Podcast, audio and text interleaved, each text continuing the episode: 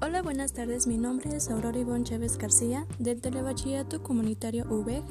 Hoy les hablaré sobre los virus, en qué consisten, qué son, cómo se reproducen, entre otras. Bueno, eh, antes que nada se me hizo un tema muy interesante porque nos explican de cómo se generan nuevos virus o bueno, todo eso. Eh, por, y bueno, nos relatan que se reproducen por medio de otra bacteria que ya contiene nuestro cuerpo y también por unas pequeñas células que también tenemos. Bueno, lo que más me gustó fue que nos decía de que cada virus que está presente en nuestro cuerpo humano alcanzan el tamaño de una cabeza de alfiler, ya que el adulto medio alcanzaría una altura de 150 kilómetros.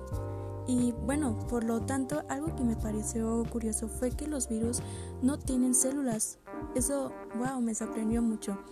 Y también no producen energía mediante la respiración, es decir, que entran en actividad o se hace de una manera raramente vista en la naturaleza.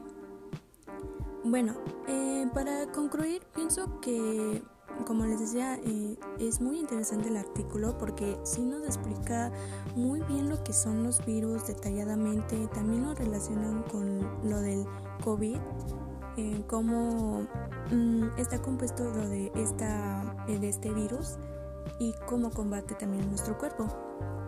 Y bueno, antes y bueno, más que nada les quiero agradecer.